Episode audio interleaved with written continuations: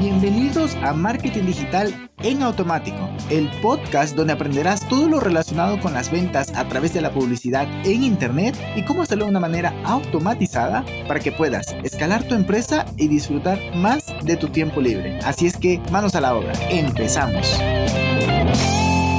¿Qué tal mi amigo? ¿Qué tal? Muy, muy buen miércoles. Hoy vamos a hablar de un tema que te va a ayudar a vender más en tus funnels porque te voy a, compartir detalles en base a la experiencia que vivimos en la agencia con cada uno de nuestros clientes y los embudos que armamos, aunque no necesariamente embudo, pero estará enfocado en embudos que te va a permitir mejorar esos detallitos. O sea, esto ya es un nivel de detalle para que digas, ok, mira, ¿por qué no estoy escalando mi funnel? ¿Por qué no estoy vendiendo más? Pues entonces este episodio, si estás buscando eso, este episodio es para ti. O si estás buscando, a ver, mira, quiero aprender algo nuevo, igual y este episodio te va a ayudar. Así es que vamos directo al grano y lo que vamos a hablar es que lo primero que debes tener en cuenta cuando queremos mejorar el embudo es revisar el, el Customer Journey. Es decir, ah, mira, ese, ese recorrido que tiene el usuario a través de toda tu marca, de toda tu propuesta desde una etapa de awareness en redes sociales, bueno, ese es del top of the funnel, hasta luego pasar a una etapa de middle of the funnel, que sé yo, se suscribió a tu lista de correos, estar leyendo tus emails, está siguiéndote ya en redes sociales y viendo tus stories o leyendo tus artículos. Y ya por último en el bottom, bottom of the funnel, es decir, ya está listo para comprar, ya está caliente, ya está preparado, ¿no? Entonces, en todo eso tienes que revisar cómo está el customer journey. ¿Lo estás llevando por un buen camino? ¿Su psicología es la correcta? ¿Su estado mental lo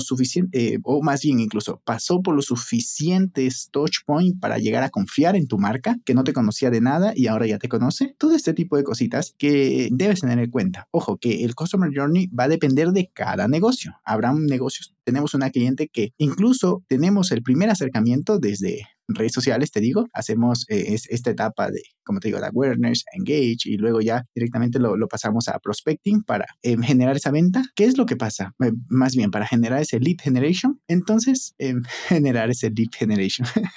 en fin, eh, algunos no entenderán este, esta palabreja. Entonces, a lo que quiero llegar es que una vez que ya con esta cliente llevamos a la masterclass y prácticamente en el momento se genera la venta. Es súper interesante luego de ver su masterclass porque está muy bien pensada y este es el siguiente punto que ya vamos a hablar. Muy bien pensada en términos de storytelling es el siguiente punto. De tal manera que ven la masterclass, les aportamos un valor que, que dices, no, no manches, o sea, aquí está, voy, lo aplico y ya tengo resultados. Pero la misma masterclass está pensada para que te ayude a vender y también, o sea, te ayude a vender al lead, pero también que la masterclass te haga tener la necesidad de comprarle. Y es lo que pasa, incluso como, como promedio, mejor dicho, el Customer Journey es de 2.5 días. En 2.5 días, alguien que no te conocía de nada, bueno, a este cliente, la llevamos a convertirla. Pero también tenemos otro cliente donde han pasado tres meses y recién estamos acercándonos a un purchase, a un evento de compra. Por lo que debes tener claro este periodo, que en inglés se llama el average time to close, es decir, el tiempo promedio de venta de un de, de, cierre, es decir, de venta de, del cierre de una venta, como primer punto, customer journey. Segundo punto, Ah, por cierto, antes de eso, ¿no? Tienes que estar pendiente de qué pasa antes, durante y después del evento de compra. Muy importante, me ha pasado, nos pasó, mejor dicho, el, fin de semana con alguien de mi equipo que nosotros, ojo, para poder ser buen marketer tienes que ser buen comprador, pero, pero a un nivel que dices, no manches, o sea, déjame tranquilo. o sea, el, la persona a la que le estás comprando dice, oye, me estás revisando el pixel, me estás revisando eh, la estructura del email, tanto el copy como la, la, bueno, ya como lo digo, la estructura, eh, el timing, eh, los códigos que ponen los píxeles, los software, los touch point, el storytelling, el, la edición, el branding, la puesta en escena, en fin, muchas cosas para poder nosotros también y esto analizamos de los mejores referentes y también haciendo benchmarking. Bien, una vez eso, te decía que nos pasó que el, proceso de, de antes fue espectacular, durante también, pero luego se cayeron, se cayeron y pues nos llevamos una desilusión temporal. O sea, igual eh, va a ser genial, pero en ese momento fue como que, mm, ok, aquí no la hicieron del todo bien. Sin embargo, un montón de puntos rescatables. Lo que sí sacamos de esta experiencia es que si puedes tener un soporte al cliente en tiempo real, por ejemplo, estás en una etapa de lanzamiento eh, de tu funnel, de, tu negocio, debes tener atención en tiempo real. Si pones un chat, puedes tener con Intercom, con WhatsApp, con ActiveCampaign, que tiene también esa funcionalidad, y muchos otros software. Nada más te menciono tres. Storytelling.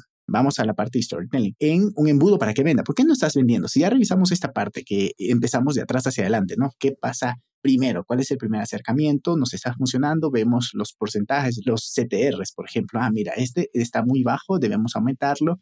O si eso pasa y, y, o sea, esto está bien dentro de los parámetros de tu industria, pero vamos luego a la landing page y no está convirtiendo, a pesar de que el anuncio genera interés, la landing no. Entonces vamos puliendo, por lo cual los marketers somos experimentadores, ¿no? Para lo cual debemos medir. Pero bueno, eso va más adelante. Y storytelling. Ya vimos que funciona lo primero, pero no está conectando. La gente sí le da clic, pero no se conecta, no ven el, el porcentaje que queremos que vean de un video. Entonces, no está bien trabajado en términos de inspiración o incluso de pasos prácticos. Si es algo que, además de inspiración, debes de decir, mira, esto es complicado, pero mira lo que lo podemos lograr si llegamos a implementar esto en, en eh, bueno, en tu negocio o, digamos que eres, eh, es que hay un caso muy famoso y todo el mundo lo menciona en Brasil, que hay alguien que vende cursos de cómo arreglar mmm, lavadoras. Entonces ahí hay mucha inspiración porque es una nueva profesión que estás aprendiendo y te puede cambiar la vida tentativamente. Pero también hay una parte práctica, ¿no? Que tú debes, ah, mira, entonces voy a, a, reparar esta pieza y voy a hacer esto y luego tengo que aprender un poquito de mecánica y luego de electrónica y luego de mecatrónica, por ejemplo, ¿no? La parte práctica. Pero el siguiente rompe todo, o sea, tiene que estar sí o sí y experiencia real demostrada.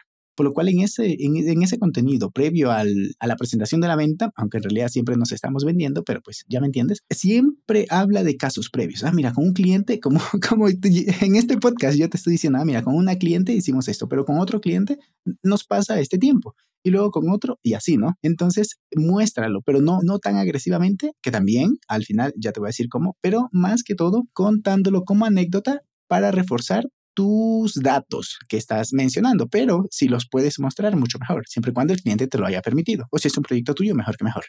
Seguimos. Y como último punto dentro del storytelling, tienes que tener buenos testimonios, bien pensados, bien pensados. Pero algo que vimos este fin de semana, que pasamos por, por un proceso de estos, es que ponían los mismos testimonios una y otra vez, una y otra vez. Fue, fue un Pro Launch Fórmula de Jeff Walker, es un, un, tipo de embudo de ventas. Y al final de cada clase, de cada eh, video previo a la masterclass, al webinar, había un, eh, los mismos testimonios, con un poquito de edición, con un poquito de música que, que, te conectaba emocionalmente y ponían el mismo, el mismo, bueno, tres o cuatro que eran los mismos. Ah, mira, ¿cómo estoy eh, logrando esto en base al conocimiento que me ha compartido tal persona que está dando la clase del Pro Launch Formula? Y así, así los repetían y los repetían. ¿Para qué? Yo no me había dado cuenta a priori, pero pues alguien de mi equipo me dijo, ¿sabes qué? Esto lo están haciendo porque pues, este tipo de cosas, qué mejor que compartirlas con alguien que también es apasionado, en este caso apasionada, de este proceso de marketing, de, de, de benchmarking como tal, más específicamente. Entonces me decía, mmm, lo que yo creo aquí, o más bien lo que era su, su suposición, era que lo hacen para ponerlo en nuestra impronta, ese testimonio, para que nosotros querramos también eso. Y tiene tanta razón, tanta razón, porque en la repetición está el aprendizaje, pero también el deseo, porque lo ves, lo ves, lo ves, lo ves. Dice, ok, yo quiero esos resultados. Con lo cual, allí está storytelling. A ver, puedo hacer, es más, tengo episodios hablando de Customer Journey, tengo de hablando de soporte eh, al cliente, búscalos en este podcast. Tengo hablando de storytelling. Es más, déjame que, que tengo muchos casos de storytelling, de podcast, mejor dicho, que te pueden ayudar. El episodio 26 te habla de storytelling, así es que te lo súper recomiendo. vale, seguimos. El siguiente paso es tener buena edición de video, indispensable. Buena edición de video y también buenas landing pages, buen branding, buena usabilidad, todo este tipo de cositas que hagan que la experiencia de usuario sea increíble, que, que tú digas, no puede ser, qué genial, qué hermoso, que incluso quieras compartirlo simplemente porque está bonito, porque dices, wow, qué buena edición, qué buena experiencia, te hacen vivir la película, el video. Ah, hablando de película, el fin de semana me vi una película de cosas fuertes acá de México. Mmm, y pues, ah, bueno, te la recomiendo, se llama mmm, la, El Nuevo Orden. Súper recomendada, súper recomendada. En mis historias hice, en mi Instagram hice unas historias hablando de esto y, y, y, estaba impactado. En todo caso, también por allí hicieron muy buena esa, bueno, la idea de transmitirte toda una emoción, una experiencia. Igualmente en tus videos, debes de poder transmitir. Por lo cual, si tienes que invertir o aprenderlo tú, que no te lo recomiendo, porque el empresario prefiere, cuando puede, tener talento a su alrededor que haga la cosa, las cosas mejores que él incluso, ¿no? Que, que, que, debe entender, sí, ah, mira, esto es un After Effects y aquí es que le vas a poner un, por ejemplo, eh, cambiando de tema, un preset, eh, digamos, en, en, tus filtros, en Lightroom o lo que sea, ¿no? Tú tienes que entender eso, ¿no? Pero, pues otra cosa es que lo vayas a hacer. ojo, si estás empezando y tienes que hacerlo, pues adelante. También he estado en ese punto y en ciertas cosas sigo estando allí. En otras la delego en el equipo y de maravillas. Otro punto, métricas. Tiene que estar, tiene que estar en tus eh, en, tu embudo, en, todas tus acciones de marketing, como hablamos el día lunes, tiene que, tienes que establecer KPIs previos cuando ya estás estableciendo las metas SMART, pones ahí, mira, este KPI, con este KPI voy a medir si mi meta se está logrando. Entonces eso lo pones dentro de tu embudo. Mira, aquí puedo medir, por ejemplo, el porcentaje de tal, el porcentaje de apertura, el porcentaje de bumps, el de rebotes. Aquí puedo medir el porcentaje de conversión. Aquí puedo medir el porcentaje de gente que mira y se queda mirando el video completo. Aquí puedo medir el, porcentaje de scroll down en la página.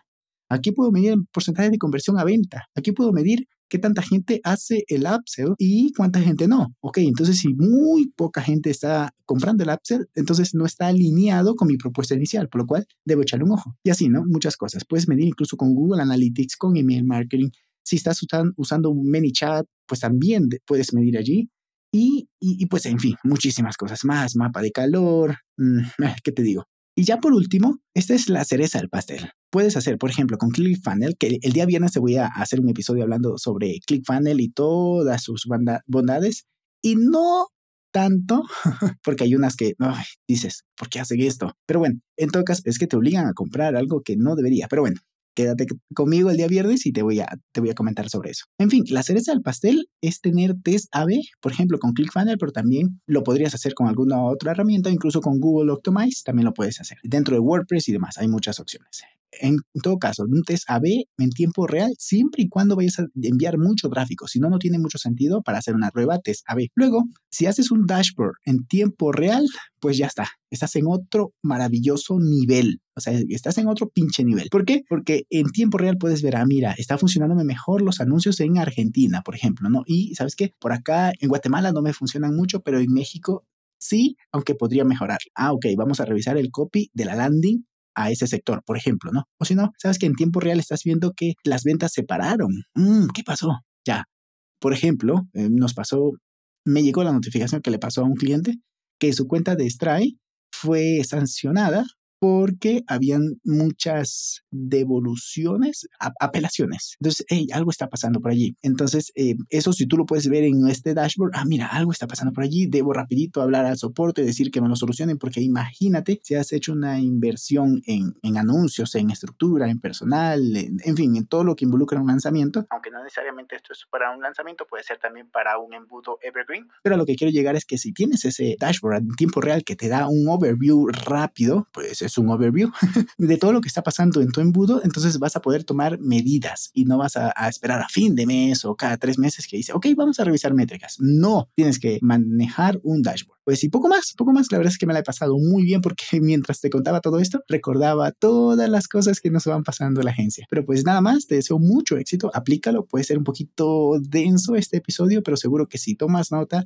lo aplicas en tu negocio y en tus acciones de marketing o en las de tus clientes, seguro que las cosas se van a ir mucho mejor. Un abrazo digital y nos escuchamos el día viernes, donde te voy a hablar de las cosas buenas, muchas cosas buenas de ClickFunnels y unas que no son tan buenas, pero que es bueno que la tengas en mente para que sepas qué hacer cuando esto te suceda. Nada más, un abrazo digital y hasta el viernes. Chao, chao. Y hasta aquí el episodio de hoy. Sé que esta información va a ser de gran utilidad para tu negocio, por lo que te pido que lo implementes y lo compartas con alguien que sepas que también le va a ayudar.